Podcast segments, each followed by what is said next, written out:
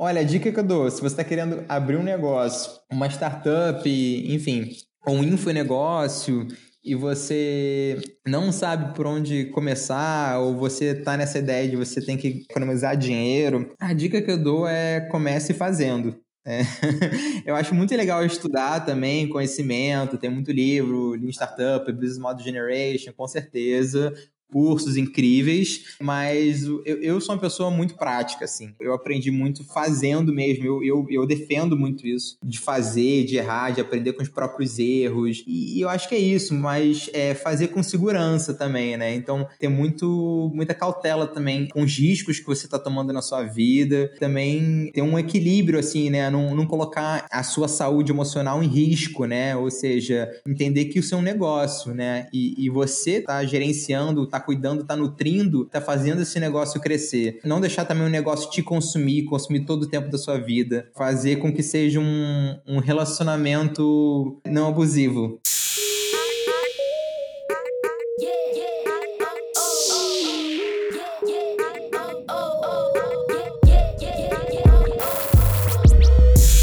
Está começando mais uma experiência de áudio, mais uma explosão de conhecimento. O Podcast Empreendedor é um podcast de entrevista que vai te dar uma injeção extra de motivação. Toda semana eu entrevisto CEOs e fundadores de empresas que compartilham conhecimento sobre suas experiências pessoais e ajudam empreendedores que estão trilhando seus próprios caminhos. Ah, se você gostar do nosso programa, por favor, lembre-se de classificar e comentar o podcast para a gente conseguir motivar mais empreendedores a abrirem os seus próprios negócios. Participe você também do podcast empreendedor e faça perguntas para os nossos entrevistados. Basta seguir nosso Instagram, podcastempreendedor, e assinar nossa newsletter em www.distritoe.com.br. Vamos nessa!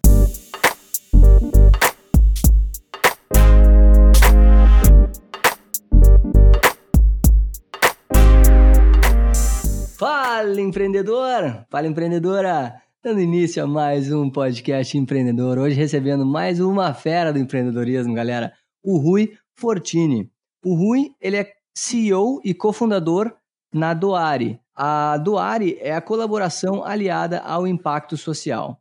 Para quem não conhece, pessoal, a Doari é uma plataforma de doações online que mobiliza doações através da estratégia, design, tecnologia e comunicação, a fim de potencializar a captação de recursos para ONGs e facilitar o processo de contribuição para os doadores.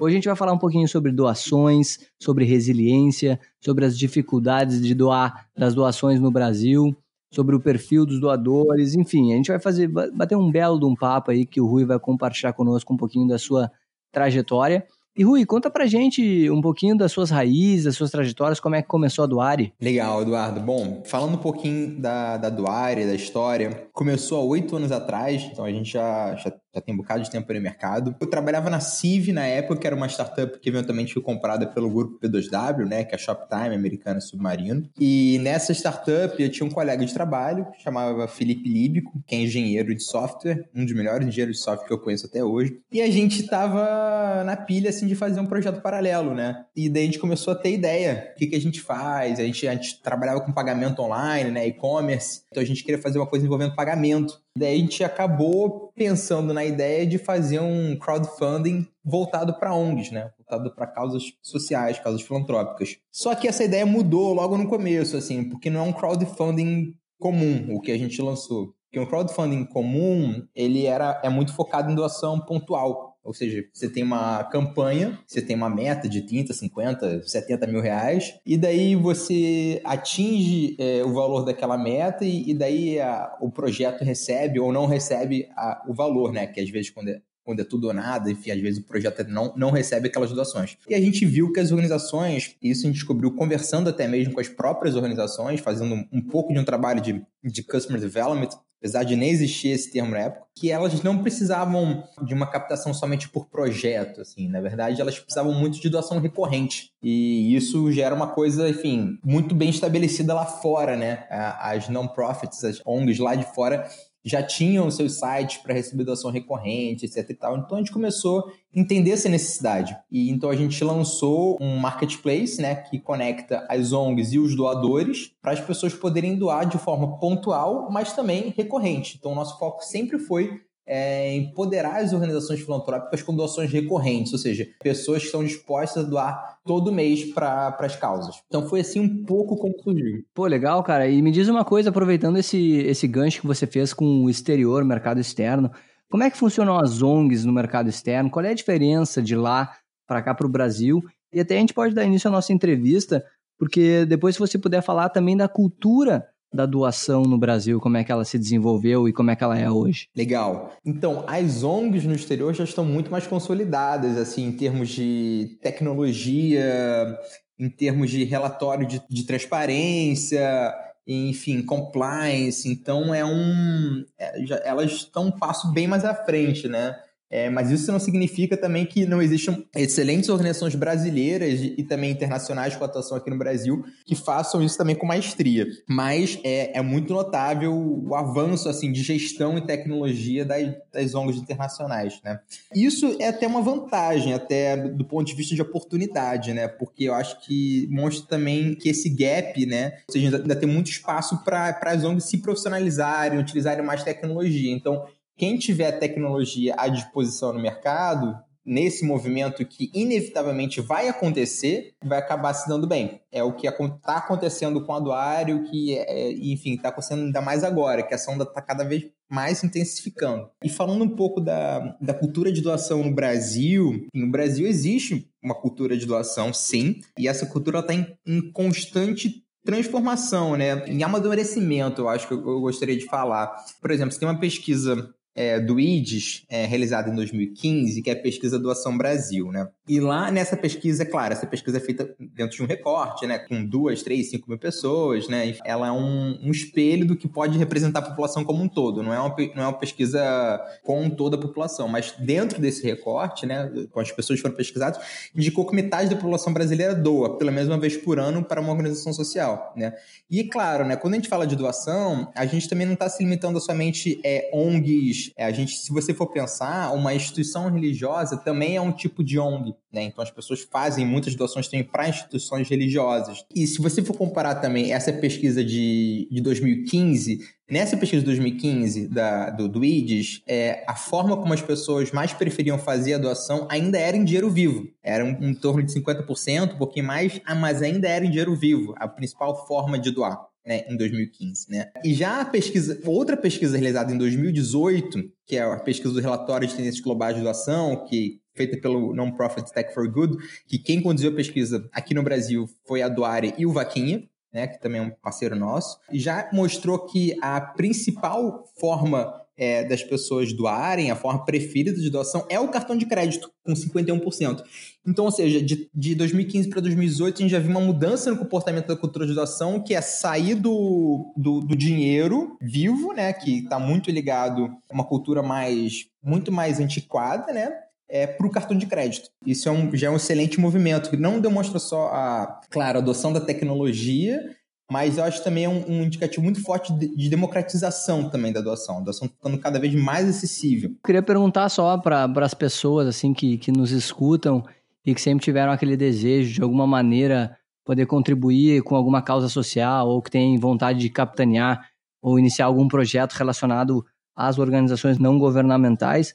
Quais são as dificuldades de trabalhar com doações em um país como o Brasil? Porque as pesquisas apontam que sim, aparentemente metade da população já pratica doações, mesmo que esporádicas assim, mas devem existir muitas dificuldades nesse processo, né? Quais são? Você pode falar um pouquinho sobre isso? Claro, com certeza. Como você falou, é, ainda tem um, a maioria das doações ainda são pontuais, né? E eu acho que o principal desafio da cultura de doação agora é com que cada vez temos mais doações recorrentes e as pessoas de fato, comecem a criar esse vínculo um pouco mais profundo com as organizações sociais que elas apoiam. Também dados dessa pesquisa falam que se, se as pessoas soubessem como o dinheiro está sendo utilizado, as pessoas doariam até mais, né? É, e isso está melhorando também. Então, as organizações elas estão sendo mais transparentes e comunicando melhor através de redes sociais então, acho que depende bastante também das pessoas correrem atrás, encontrar alguma organização que gosta dentro de uma causa de interesse, começar a contribuir, se envolver e acompanhar. E daí, em termos de dificuldade, assim, de trabalhar é, com doações do Brasil, Olha, nesse exato momento tem algumas. A gente vive um, num momento é, de polarização política, né? E esse momento de polarização política acaba fazendo com que certas pautas que não deveriam ser políticas acabem tendo um cunho político. Então, é, inclui, por exemplo, a pauta ambiental. Né? A, a Claro, é, tem questões políticas envolvidas sim, mas é, a causa toda acaba sofrendo devido à polarização política, devido a visões muito extremistas, né, de todos os lados. Então, isso pode e, e está prejudicando as doações de uma certa forma, né? E daí se a gente tem questões econômicas também, né? É, de acordo com como funciona o nosso, nosso país, né? Então, por exemplo, o, o, o custo de vida no Brasil né, no geral é muito alta, né? Então, é, por exemplo, nos Estados Unidos e outros países, é, as pessoas conseguem economizar muito mais dinheiro. Tem até, enfim, pessoas que trabalham com, com poupança e tal, que falam, ah, ah, você tem que economizar metade do seu salário, 30% do seu salário. Aqui no Brasil é muito difícil uma pessoa conseguir economizar metade do seu salário. E com isso, né, fica mais difícil ainda de você colocar a, a doação dentro do seu orçamento né? Porque tem, tem outras prioridades básicas né, a serem atendidas. Então, isso, isso é bem sensível também. Enfim, eu acho que são esses, esses dois são os principais pontos. assim. O desemprego é uma questão também, porque quando as pessoas estão desempregadas, elas, elas vão cortar as doações. Isso a gente viu na prática, né? Então, a gente tem oito anos aí, então a gente vê quando tem picos de desemprego, as pessoas entrando em contato com o nosso suporte, ó, vou ter que cancelar a doação porque perdi meu emprego. Queria ajudar, mas não posso. Nossa, a gente recebe muito isso no suporte. É triste, assim, mas a gente recebe. E também é uma questão sensível. E você falou, Rui, também uh, da dificuldade das pessoas doarem justamente pela falta de transparência, né? Que quando a gente sabe quando é que sabe aonde é aplicado o nosso dinheiro, a gente doa com mais facilidade. Além das dificuldades financeiras, assim, quais são os problemas também de gestão, de transparência. E aí também eu queria que você aproveitasse para contar também como é que a tecnologia da Duari consegue ajudar o pessoal a conseguir arrecadar mais fundos. Bom, além das dificuldades financeiras, as ONGs é, elas enfrentam muito problema, eu diria, eu acho que gestão, com certeza. Eu acho que tem, tem uma questões de, de profissionalismo, assim, sabe? Delas conseguirem escalar o trabalho delas. Então, você tem, às vezes você encontra ONGs que fazem um trabalho incrível, assim, um trabalho muito lindo, com um grupo pequeno de pessoas que poderia crescer, mas eles não acham alguma uma forma de crescer isso. Então, é muito difícil, às vezes, escalar é, o impacto de uma ONG, né? Às vezes, não é só uma questão de de contratar a pessoa, enfim, tem diversas questões envolvidas aí. Essa eu acho que é uma questão. E as ONGs, elas estão meio que tateando esse, nesse universo digital, né? Então, quando a gente fala de marketing digital, quando a gente fala de, de plataformas, CRM, né, tecnologia para melhorar a gestão, isso ainda é um, uma novidade, assim, mais ou menos, né, para as ONGs. Para muitas delas, né? Claro que enfim, a gente tem já, já, tem muita tecnologia sendo aceita também, utilizada em grandes organizações, mas é, no geral, né, e, e, talvez falando especificamente de pequenas e médias organizações, né, ainda tem algumas barreiras assim culturais e também de, de compreensão de utilização da, te da tecnologia, né. Isso, isso também é um problema assim que as ONGs enfrentam. Esses dois pontos são, são significativos. E qualquer ONG consegue participar da plataforma e aproveitar dos benefícios ou tem algum tipo de seleção ou filtro natural assim? Boa pergunta. Então, para participar da plataforma da Doare, para uma ONG ser elegível para receber doações através de nós, a gente tem um processo de validação. E esse processo ele consiste em, em duas fases, né? É, uma primeira fase é, é, é garantir que o trabalho que aquela organização realiza é idôneo, é, é um trabalho legítimo, né, que de fato tem um impacto, está ajudando as pessoas, né? Isso a gente consegue verificar através de relatórios de atividades, a gente consegue enfim, verificar também através de vídeos, depoimentos, é, às vezes até mesmo conhecendo a sede das organizações, né? Então dá para verificar dessa forma. E a segunda etapa também é verificar se o responsável por aquele cadastro é de fato responsável pela captação da organização. Porque às vezes você pode ter um voluntário que está trabalhando na organização, acabou de entrar e querer, enfim, criar a página para ONG, mas talvez ele nem tenha tido uma autorização da diretoria para fazer isso. Então a gente também tem uma preocupação muito grande até, e também para, claro, evitar cadastros falsos, né? É, para qualquer pessoa não chegar lá e fingir que é uma organização grande e, e poder captar em relação àquela organização. Além dessas duas verificações para a ONG começar a captar, depois que uma ONG começa a captar, todos os nossos repassos financeiros eles só podem ser realizados diretamente para a conta bancária da organização, do mesmo CNPJ do cadastro dela. Então, essa também é uma questão que, que garante assim que, que os recursos vão ser direcionados para a causa. E a gente não vai fazer de nenhuma forma é, o repasse para um, um, gestor ou para um terceiro, né? Então tem que ser para o CNPJ cadastrado. E, cara, quando eu estava estudando o seu caso, assim, dando uma stalkeada na sua vida, aquela stalkeada básica, né, cara, que a gente tem que fazer e tal, uh, eu vejo que você é um empreendedor desde, desde cedo, né, 17 anos, você iniciou a sua carreira, depois aos 20, teve outro, outro momento, aí entrou no mundo mais virtual e Queria falar um pouquinho com você também sobre resiliência, sobre a importância disso e um assunto que você me falou que você gosta bastante também é a própria saúde emocional, né? Qual é a importância, cara, na sua opinião, de uma saúde emocional bem uh, já mais desenvolvida, evoluída, principalmente para trabalhar num, num ambiente que eu acho que ele deve ser tão sensível, né, tão tocante de várias maneiras, como projetos sociais, ONGs, enfim. Fala um pouquinho pra gente sobre a importância de uma saúde emocional para empreender? Empreender é uma montanha russa de emoções, né? Ainda mais no começo, ainda mais startup, né?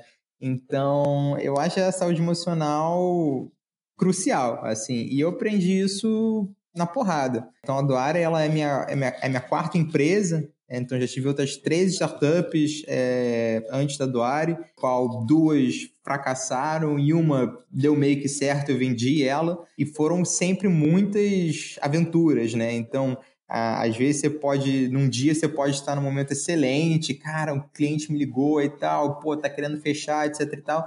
No outro dia, sabe, o, o, seu CTO pode falar, cara, vou, tô saindo, sacou? Tipo, é, vou morar fora do Brasil e, meu irmão, vou, vou daqui a uma semana, tá ligado? E, tipo, são mil coisas que podem acontecer e quando você tem uma equipe enxuta, cara, você fica muito mais vulnerável a, a, a sentir a, as porradas. Então, é muito importante ter saúde emocional. Nossa, é porque senão é, a gente começa a absorver esses fatos, meio que do ponto de vista como se fosse algo pessoal, assim, para si próprio, e a gente começa a se machucar com isso. Esse, esse desequilíbrio vai fazer com que a sua postura como líder é, perante a empresa vai ser afetada, ah, o seu foco vai ser afetado, é, o, você vai perder, tipo, visão do seu objetivo, sabe? Então, eu acho que isso foi o maior aprendizado, assim, para mim. Me conectar muito com a minha saúde emocional e também é, dar espaço, dar tempo para isso, sabe? É, eu acho que, claro, tem muita coisa para fazer, para ler, e mas para mim o caminho da meditação foi imprescindível assim. Então, eu, eu pratico meditação já faz praticamente seis anos e, e, até hoje eu sinto que faz muita diferença na minha vida. Eu, eu recomendo. Show. E vocês fazem algum trabalho, Rui, eh, com as ONGs, assim, de apoio, de consultoria, gestão e tal? Ou vocês mais provêm a tecnologia para que eles possam de alguma maneira conseguir as, as doações recorrentes? Fazemos. Eu acho que esse é, um, esse é o nosso maior diferencial em relação aos concorrentes. Tem muita organização que às vezes coloca a gente, compara a gente como um gateway, como se a gente fosse uma fintech, um gateway de pagamento de doação, só que focado em doação, e a gente não deixa de ser isso também, a gente tem uma tecnologia de gateway, a gente tem uma caixa de doação que funciona dentro do site da, da ONG, que funciona como um checkout transparente, a gente é, é um gateway também, mas a gente também ajuda as organizações é, com estratégias de captação de recursos, porque a gente entende que, na verdade, a gente verificou que as organizações elas não sabem pedir doação. E daí, pedir doação, você tem que ter impacto emocional, ainda mais no Brasil. Então, é, é muito importante que o seu pedido ele toque na dor né, que a sua organização resolve, como aquele dinheiro vai, vai fazer diferença, qual vai ser o impacto né, daquela doação, ou seja, tangibilizar aquela doação para o doador. Então, as organizações elas, elas não têm muito essa visão, assim, elas estão muito focadas no trabalho delas, em, em, realizar aquele impacto, que às vezes elas têm uma grande dificuldade em comunicar esse impacto de forma emocional e também com uma redação persuasiva, né, que são técnicas de copywriting, utilizando gatilhos mentais. Então, elas não têm esse skill. Então a gente é, tem todo um trabalho de estratégico assim de entender como essa organização tem que se comunicar e, e também a gente faz um estudo de personas, isso é uma coisa que as ONGs nunca ouvem falar normalmente, né? É, é, trabalho de personas. E a gente faz toda também uma, uma redação, às vezes, dessas páginas de doação e também de, dessa comunicação com o doador. Os valores têm que ser solicitados também, né? Entender o ticket médio que quer ser atingido qual o objetivo financeiro que deve ser atingido ao longo do, do, do, ano. Então a gente também tem esse trabalho de estratégico e comunicação, né? E vocês já receberam, Rui, algum investimento na plataforma ou vocês estão no bootstrapping desde, desde o início? Boa pergunta. A gente. A Duari tem oito anos, né? Então a gente ficou. A gente. No começo da empresa, a gente ficou muito bootstrapped. A gente tocou a empresa com. A gente conseguiu um investimento anjo, nem, nem, nem diria que investimento anjo, foi de praticamente um, um amigo assim que colocou é, 25 mil reais é, mais para pagar as contas que a gente tinha que pagar para abrir empresa, etc e tal. E mas estava todo mundo trabalhando muito no amor. E, mas ele era um investidor anjo, assim, a história é muito doida, assim, porque eu, eu coloquei no Google investimento anjo Rio de Janeiro. Aí apareceu o site dele, que era um site que não tinha nada, só tinha o, o, o e-mail dele. E daí eu mandei e-mail para ele, não tinha nada do projeto ainda, tinha, não, tinha, tinha uns designs, assim, um protótipo e uma equipe, uma boa equipe já bem encaminhada, assim. Mandei e-mail para ele e daí ele me chamou para tomar café na casa dele. fui na casa dele, o cara morava numa mansão no Jardim Botânico e muito engraçado até, do nada, mandei e-mail pro cara, tô, tô, tô mansão do, do investidor. E daí eu, eu falei para ele da ideia, ele gostou. Ele gostou de mim como pessoa também, e daí ele, ele colocou grana. Assim, e, e é engraçado que ele colocou essa grana praticamente sem contrato nenhum, assim, ele, ele foi pagando as minhas contas, ele não falou também, toma 25 mil reais, ele foi meio que pagando as minhas contas para viabilizar o negócio, e daí a gente colocou o negócio no ar. E eventualmente, claro, a gente contratou advogado e tal, hoje em dia a gente tem todos os acertos legais com advogado e tal, mas foi, mas foi uma história bem, bem curiosa, assim. É, mas depois desse investimento de 25 mil reais, a gente ficou, a Doari ficou sem receber investimentos durante uns 4, 5 anos, acredito. E foi um período também que, como eu tocava do Ari, é, de uma forma part-time. Então eu não estava dedicado exclusivamente a Doário. Então eu trabalhava é, no mercado digital como gerente de projeto, fazendo site para clientes grandes e tal. E também tocava Doário com part-time. Era meio como se fosse um hobby assim para mim, né? E eu acho que isso diz muito também do ponto de resiliência, porque tem muita gente que quer começar um negócio e às vezes acaba colocando isso na frente, tipo, ah, eu só vou juntar uma, uma grana e começar, largar meu emprego e começar um negócio. Cara, é um caminho. Assim, é, eu acho um, caminho muito arriscado, assim, porque você vai justamente largar o que te dá estabilidade financeira, você vai se arriscar é, de forma. Tudo bem, é, é, é, claro que é muito importante você ter dedicação de tempo, mas você vai é, se arriscar com todo o seu dinheiro, é, vai ser muito difícil também de receber o apoio que você vai precisar é, da sua família, enfim, do seu círculo social, cara, é, é foda. Tipo, as pessoas podem falar que você é maluco, etc e tal.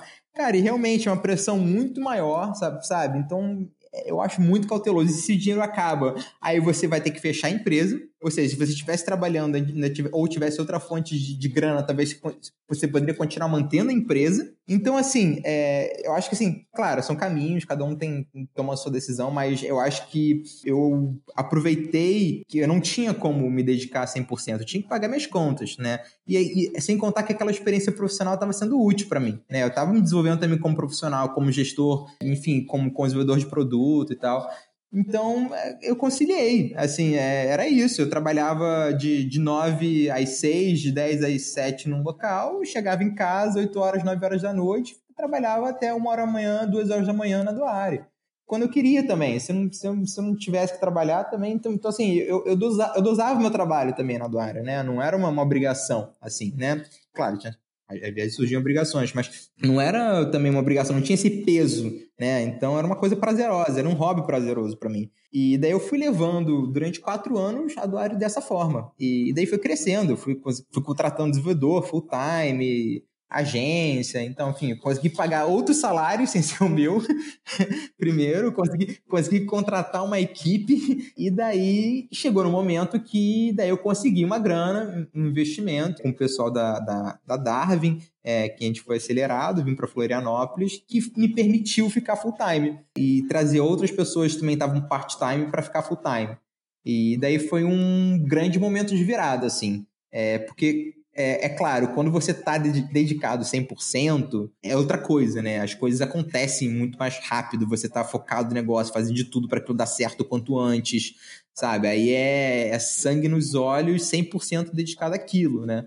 É, e daí as coisas começaram a crescer bem mais rápido. Enfim, a gente lançou novos modelos de negócio, testou alguns que não deram certo também. E agora eu estou nessa jornada, já com, com outros investimentos. Depois da Darwin veio o Startup Brasil, que é um programa do governo, que a gente recebeu investimento também junto com a aceleradora UOL, então a gente também passou por um outro programa de aceleração. E, e mais recentemente veio o investimento do Vaquinha, que é a maior plataforma de doações do Brasil. É, só ano passado eles movimentaram 120 milhões, né?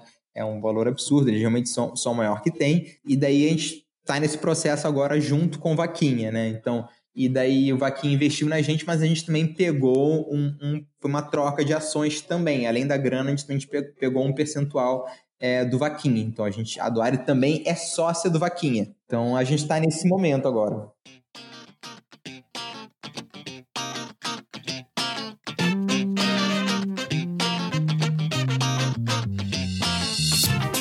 Sabia que já é possível mandar perguntas para os nossos entrevistados e nos ajudar a fomentar o empreendedorismo mundo afora?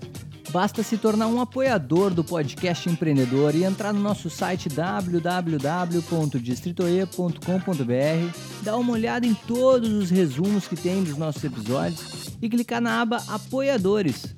E agora, o Pergunta Empreendedor de hoje. Fala, empreendedores, tudo bem? Meu nome é Rafael e eu tenho uma pergunta para fazer. Eu gostaria de saber como se manter resiliente e motivado ao longo da carreira. Eu acho que esse é um problema que muitas pessoas enfrentam e desistem no primeiro obstáculo que aparece na frente delas. Quero saber se tem alguma dica para que isso não aconteça e fazer com que o meu negócio deslanche. Olha, eu diria que Pergunta complicada. eu acho que cada um tem seu caminho, né? É, de se manter resiliente e motivado. Eu acho que cada pessoa tem que achar o que funciona para si.